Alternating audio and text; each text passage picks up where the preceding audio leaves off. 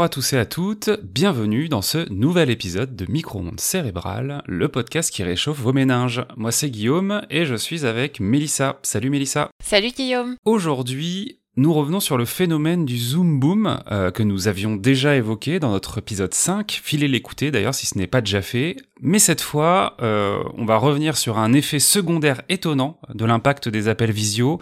C'est la recrudescence des demandes de chirurgie esthétique. Et oui, on va essayer de comprendre comment les appels vidéo peuvent impacter notre rapport à notre image, à notre physique, et les facteurs en ligne qui peuvent inciter à faire le pas jusqu'à la chirurgie esthétique. On va essayer d'avoir un regard éclairé pour vous dévoiler des facteurs que on soupçonne pas forcément. Mais avant de commencer, Mélissa, est-ce que tu peux nous rappeler ce qu'est le Zoom Boom pour les 2-3 du fond qui n'auraient pas suivi? Alors oui, le Zoom Boom, euh, c'est donc cette explosion des appels vidéo qui s'est faite pendant les confinements dus à la pandémie Covid-19.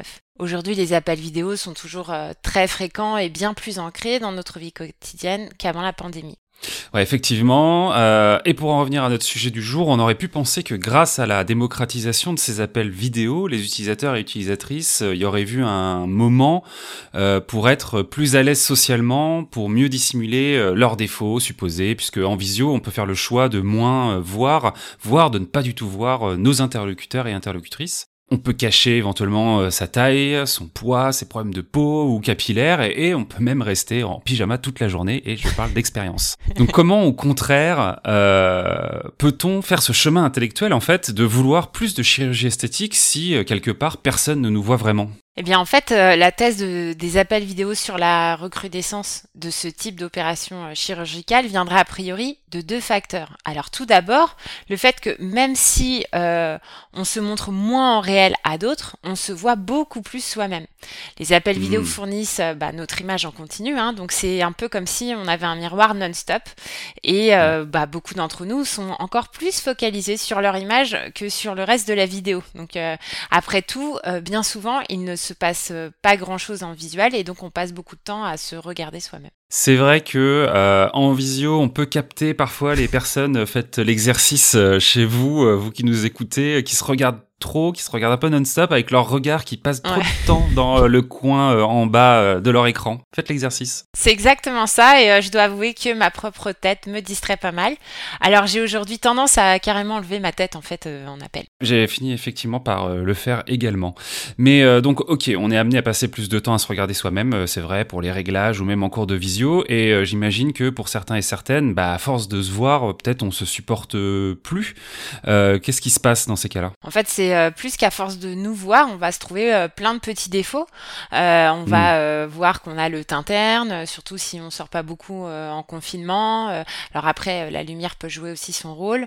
On va avoir nos poches sous, sous les yeux, on va voir des rides qu'on ne voit pas ou qu'on n'avait pas forcément repérées avant quand on ne se voyait que cinq minutes en se brossant les dents le matin. Et puis après, on a un deuxième facteur qui réside dans le confort que représente le fait de rester chez soi, euh, voire de porter un masque lorsqu'on se fait opérer. Puisqu'en fait, il y a des inflammations et des cicatrices post-opératoires qui peuvent mieux rester dissimulées au reste de notre environnement euh, social. Oui, j'imagine euh, effectivement que euh, dans certains cas de figure, euh, la visio, elle permet aussi euh, de, en effet, euh, continuer à avoir ce contact social sans être obligé d'être confronté euh, ben, au face-à-face euh, quotidien. Quoi.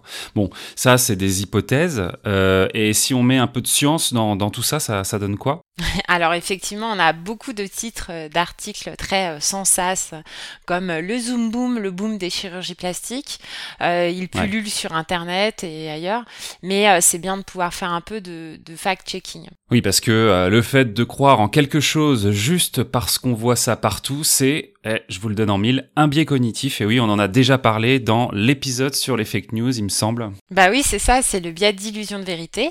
Donc on en reparle Mm. euh, tout à l'heure, car même si l'intérêt pour les chirurgies esthétiques a pu augmenter pendant la pandémie, notamment d'après euh, l'augmentation euh, vérifiée et démontrée des mots-clés cherchés sur Google en rapport avec le sujet à ce moment-là, il faut comprendre qu'on ne peut pas encore parler de lien de cause à effet. Oui, c'est un peu comme le fait de lier, euh, par exemple, les ventes de lunettes de soleil aux ventes de glace dans l'année parce que c'est l'été et qu'il y a du soleil et qu'il y a de la chaleur. Mais bon, jusqu'à preuve du contraire, les lunettes de soleil, elles font pas acheter plus de glace non plus, quoi. Eh ben non, même si j'aurais aimé avoir cette excuse pour justifier ma consommation. Eh oui, mais non. Eh ben non. Donc tu as raison, sur tout ce qui touche à Internet ou même à l'actualité en général, il faut faire attention à la différence entre une corrélation, c'est-à-dire deux observations qui peuvent par exemple avoir lieu au même moment, et le fait qu'une observation est la cause ou la conséquence de euh, la deuxième. Alors comment tirer euh, le vrai du faux dans ces cas-là? Comment savoir si euh, ce lien euh, il est peut-être un peu exagéré ou pas? Bah, L'une des premières choses à faire si une corrélation est faite uniquement et que c'est qu'une corrélation donc, c'est de voir s'il y a d'autres facteurs qui pourraient aussi contribuer à un intérêt plus grand, ici en l'occurrence pour la chirurgie esthétique pendant la pandémie. Donc tout à l'heure on a pu voir que déjà à la sortie d'une opération, le fait de rester à distance peut être plus pratique pour les patients mm, mm.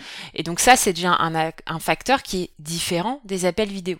On a aussi un autre facteur qui lui a été euh, démontré, c'est le fait que le moral joue un rôle déterminant dans l'acceptation de son apparence et de son corps au sens large. Donc les chiffres sont clairs sur la période de la pandémie et un moral dans les chaussettes ou bien même la forte augmentation des demandes de consultation euh, en santé mentale a été euh, très remarqué et, vraiment euh, hmm. euh, a pu être chiffré dans plusieurs pays, donc ça c'est réel. Donc finalement, appel vidéo ou non, il est probable que la période difficile qui a représenté la pandémie pour beaucoup ait amené certains d'entre nous à moins accepter notre corps et notre image.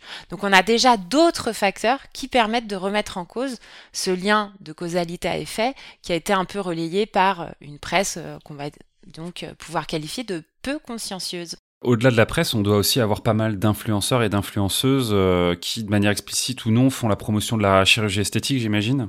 Oui, c'est vrai. On a donc euh, les influenceurs, influenceuses qui participent probablement à une banalisation de certaines de ces procédures ou même parfois de la promotion plus explicite, mais on a aussi quelque chose dont on parle peu, c'est euh, le lobby des chirurgiens esthétiques, parfois d'ailleurs associé à des influenceurs, qui d'une certaine manière euh, sévit euh, dans l'ombre sur les réseaux sociaux. Tu veux dire qu'il y a des médecins qui font la promotion de leur cabinet de chirurgie esthétique en ligne? Ça, ça, paraît fou Bah oui, ça paraît fou parce que nous, avec notre culture de médecine plutôt française, on a des barrières éthiques et morales qu'on imagine euh, euh, pas pouvoir être franchi aussi facilement euh, dans d'autres pays. Mais par exemple, aux États-Unis, déjà, on ne parle pas de patients, on parle de clients.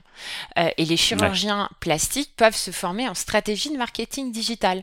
Donc, on a des articles scientifiques hein, qui circulent pour justement mieux savoir comment établir cette, ce type de stratégie de marketing digital.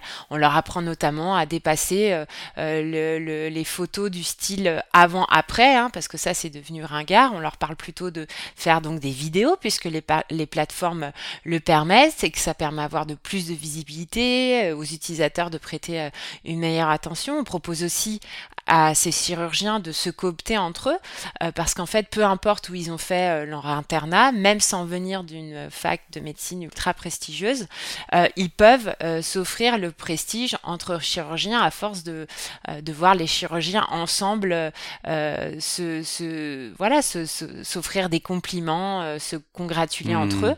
Car si on voit des chirurgiens répéter qu'ils sont bons, eh bien, c'est encore donc ce biais d'illusion de vérité et qui va agir, et donc on imagine que, euh, évidemment, ils sont super bons. Donc c'est vraiment un véritable lobby organisé dont on parle peu, mais qui existe réellement. Effectivement, je ne m'attendais pas à ça. En tout cas, la morale aujourd'hui, c'est que il est un peu facile de jeter la pierre à une technologie, mais c'est encore euh, plus facile euh, de vérifier l'effet sensationnel qu'on peut vite prendre pour des vérités. Donc, faut surtout pas hésiter à le faire. Bah oui, tout à fait. On peut accorder une corrélation et envisager des risques, mais encore il faut s'assurer d'une relation de cause à effet entre appel vidéo et chirurgie esthétique dans le cas d'aujourd'hui. Donc d'ici là un conseil, euh, si vous déjà si vous pouvez enlever votre votre tête ou votre propre vidéo, hein, on peut le faire hein, très facilement sur Google Meet, faites-le, vous serez moins distrait et euh, plus dans la conversation que sur la traque à la rédule. Ensuite, bien entendu, attention aux biais division de vérité. Répéter une idée ne la rend pas vraie sans vérification. Cherchez aussi d'autres facteurs possibles quand euh, on, a, on, affirme des liens de cause à effet de manière trop simple, car concernant la chirurgie esthétique, il y a beaucoup d'argent en jeu, donc beaucoup de stratégies qui se mettent en place pour en profiter. Oui, et puis avant d'user du bistouri, euh, n'hésitez pas à faire votre Valérie Damido de la visio en aménageant le cadre de votre webcam pour y mettre quelques plantes, des jolies lumières ou une bibliothèque pleine de livres savants. Euh, ça vous mettra tout de suite plus en valeur et sans passer par la case clinique. Il y a même des professionnels qui aujourd'hui vous proposent de le faire pour vous. Donc euh, voilà, au-delà de la blague, euh, effectivement, il y a euh, des manières facilement activables de déjà faire en sorte que vous aimiez un peu plus le cadre qui constitue votre webcam au-delà de effectivement un nez ou ou des rides un peu trop présentes, mais qui sont effectivement l'apanage de la nature, j'ai envie de dire. Mais oui, il y a plein de choses euh, disponibles euh, pour pallier euh, à ce type d'angoisse, donc tant mieux. Donc pour résumer, le zoom boom et le boom de la chirurgie esthétique sont peut-être observés tous les deux en 2020-2021, mais leur aspect synchrone ne suffit pas à faire en sorte que l'un explique l'autre ou que l'un cause l'autre. Avec aussi peu de rigueur, on pourrait même dire l'inverse, c'est-à-dire on, peut, pourrait dire la chirurgie esthétique augmente les appels vidéo. Donc on voit bien hmm. qu'il faut faire attention. Donc même si des liens font les gros titres, Attention au biais de fausses corrélations et attention au biais d'illusions de vérité. D'autres facteurs moins glamour peuvent exister. Merci Melissa pour toutes ces informations sur le Zoom Boom et ses conséquences avérées ou pas. N'hésitez pas encore une fois à écouter euh, la première partie de ce sujet consacrée bah, à l'explosion de nos appels vidéo. Hein. On revenait donc euh, entièrement sur euh, cette partie-là dans l'épisode 1. C'est la fin de ce nouvel épisode de Micro-ondes cérébrales. On espère qu'il vous aura plu. N'hésitez pas à le partager sur vos réseaux, Twitter, Instagram, où on est présent également. N'hésitez pas non plus à lui mettre les 5 petites étoiles et un commentaire. Apple Podcast Spotify le permettent et euh, c'est euh, c'est vraiment euh, une chouette manière de nous soutenir. Et n'oubliez pas que vous pouvez nous laisser vos messages sur le sujet et puis aussi sur autres, toutes les autres thématiques de nos épisodes avec notre répondeur en description de ce podcast. Nous, on se retrouve en tout cas dans deux semaines pour un nouvel épisode. Merci Mélissa. Bye. Bye Guillaume. Salut tout le monde.